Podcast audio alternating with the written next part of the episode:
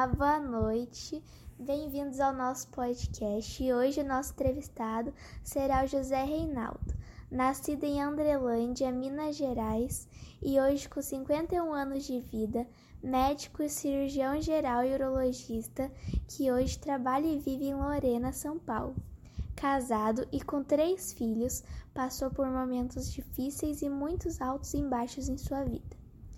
Uma linda história sobre resiliência, fé e esperança, que de seu desejo aos 18 anos de ser um produtor rural, se tornou um dos médicos mais competentes e reconhecidos de sua cidade e em 2020, atuando na linha de frente de combate à pandemia, teve o diagnóstico de câncer de pulmão e hoje encontra-se curado aqui conosco. Boa noite, bacana estar aqui podendo dividir um pouquinho da história com vocês. Então, após você terminar o colégio, o que te levou a querer ser um produtor rural?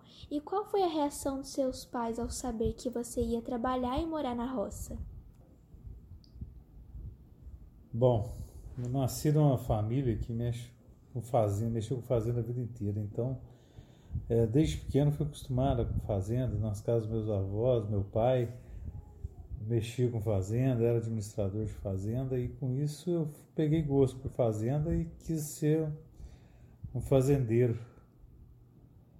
E com isso eu tirei o terceiro ano de, de colegial na verdade, não foi o terceiro ano de colegial. Com isso, eu fiz o técnico em eletrônica, terminei o, terceiro, o técnico eletrônico, três anos. E aí achei que não queria mais ficar na cidade, então eu resolvi ir para a fazenda. Meu pai e minha mãe eram contra ir para a fazenda, mas eu acabei teimoso, eu acabei querendo ir, tudo que era jeito. Bom, com isso eles mandaram eu para lá.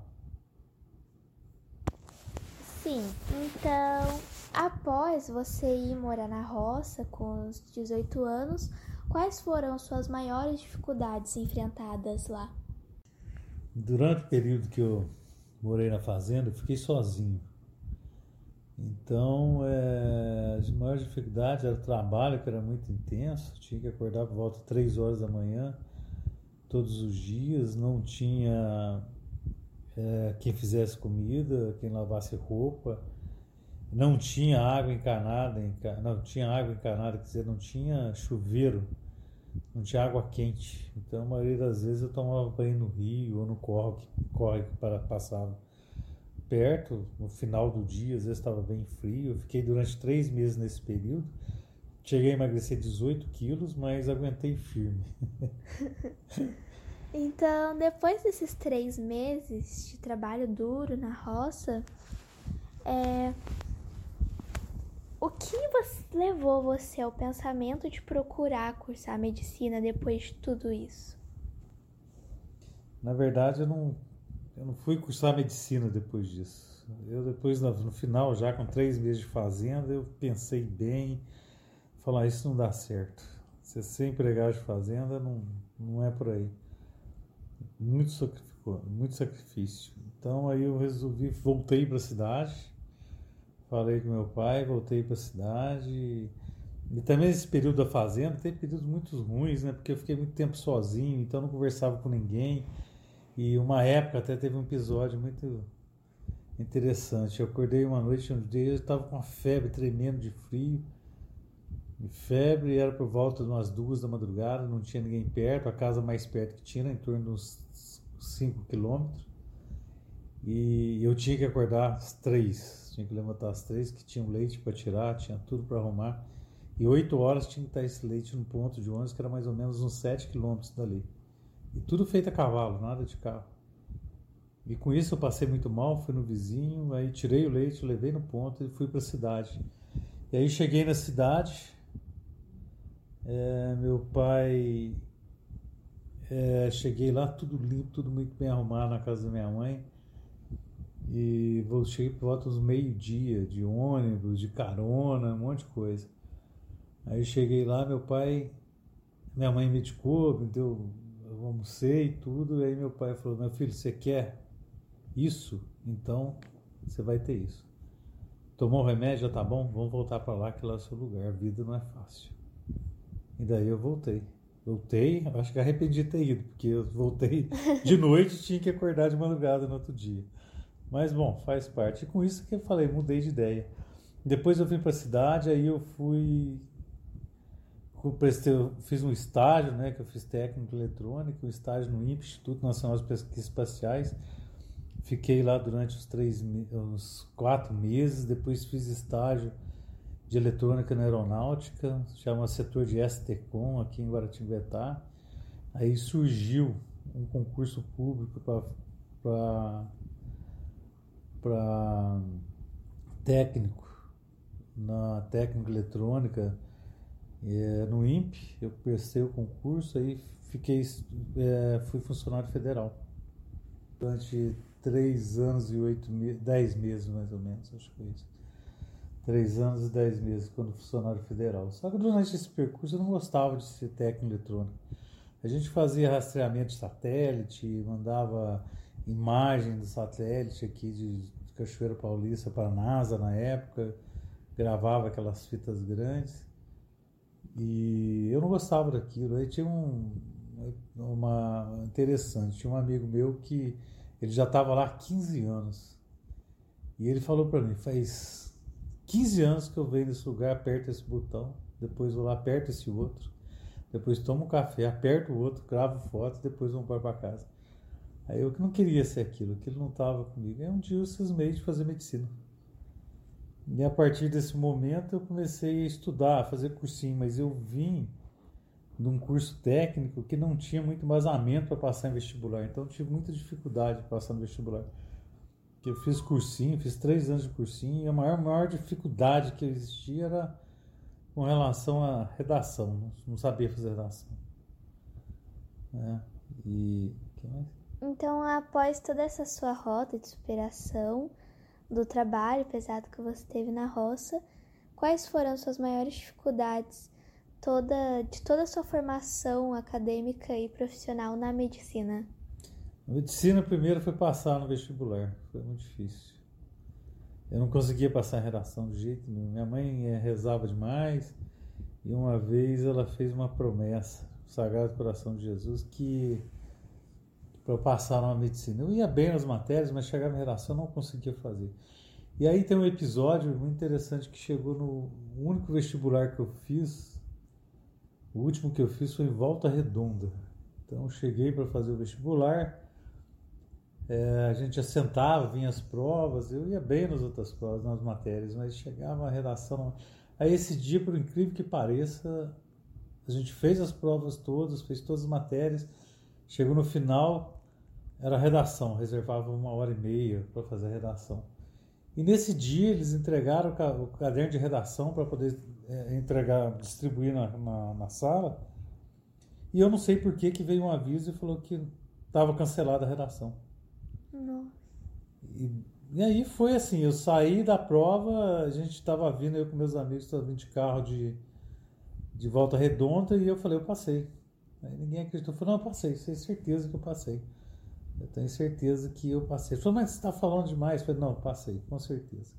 E realmente tinha passado em trigésimo lugar e, e aí comecei a cursar medicina. E, e foi muito difícil, porque a parte financeira era muito complicado. Eu era funcionário federal ainda e no INPE trabalhava, eu era chefe de turno da meia-noite às seis da manhã. Então eu consegui durante o tempo inteiro, durante um ano eu trabalhei no INPE estudei medicina.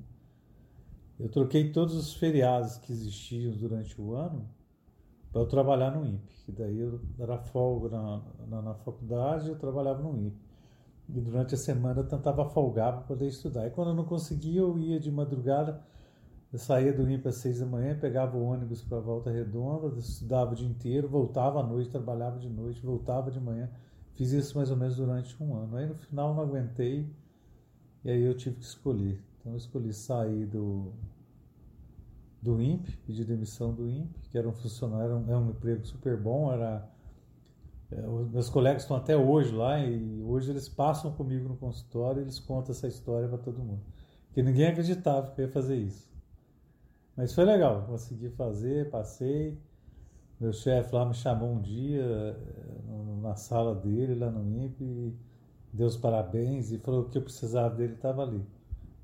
E foi bacana. E as dificuldades foi isso, financeiro, estudar, trabalhar bastante. É, parte financeira não era muito boa, então tinha que complementar de alguma forma. Pegava plantão final de semana como acadêmico no Rio, descia de ônibus. Foi essa rotina, bastante coisa, mas consegui. Tudo na nossa vida tem um propósito. E qual seria o seu propósito de se ter se tornado um médico em sua perspectiva? Com relação ao propósito, eu acho que o propósito foi assim: minha mãe é uma pessoa muito religiosa, ajudava muita gente, e isso foi me influenciando. Meu pai era um cara interessante, meu pai é um cara interessante até hoje. Meu pai tem um terceiro ano de grupo, e meu pai ele tinha um dom, eu sempre falei isso ele era um grande cirurgião de animais, né? vamos dizer assim, veterinário nunca foi, mas era um prático. Então, a maioria dos veterinários chamava ele e eu ficava admirando ele operar. Porque o pai operava, fazia cesárea em porco, fazia cesárea em cachorro, fez assim três vezes cesárea numa cachorra, tirava tumor de vaca. Era um cara interessante e aquilo tudo vinha dele, não sei, ele via, aprendia, era muito habilidoso com isso, a vida inteira foi. Eu fui vendo aquilo, eu acho que aquilo me inspirou também a ser cirurgião, eu não queria ser outra coisa sem ser cirurgião, entendeu? Porque as habilidades do meu pai eram muito boas e eu acho que eu herdei um pouquinho das habilidades dele. Acho que não chega igual ele, mas herdei bastante, isso me motivou a fazer cirurgia, e minha mãe, com a parte dela carismática, ajudou mais a querer fazer medicina para ajudar os outros, ajudar as pessoas, né? Então, o propósito acho que foi esse.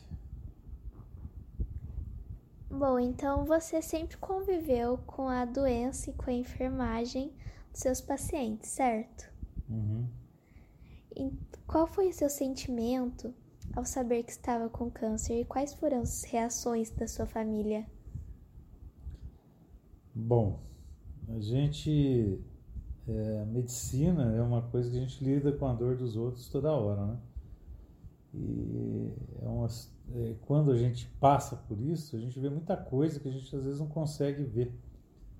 É o sofrimento, a agonia das pessoas, então a gente tem que ter muito respeito por isso. Porque cada pessoa interpreta de um jeito.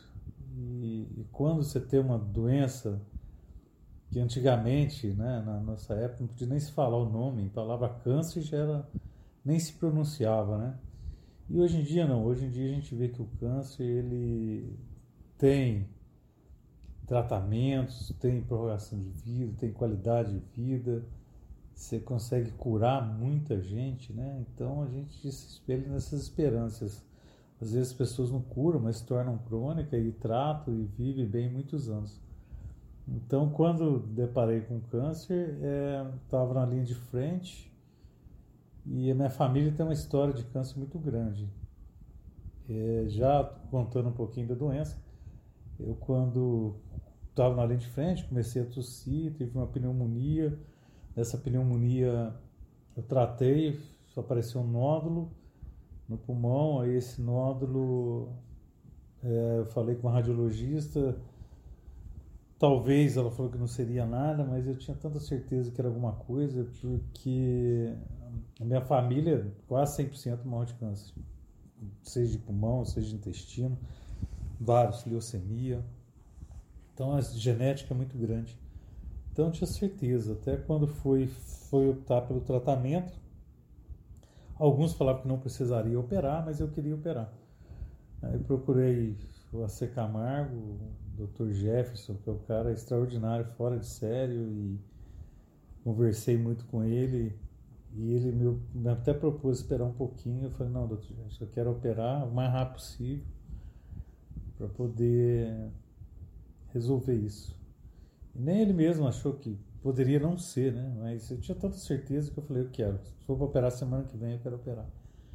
E foi assim: em 15 dias eu operei é, confirmou, né, deu um câncer de pulmão, mas graças a Deus localizado, não, não precisou fazer rim, químio, radioterapia.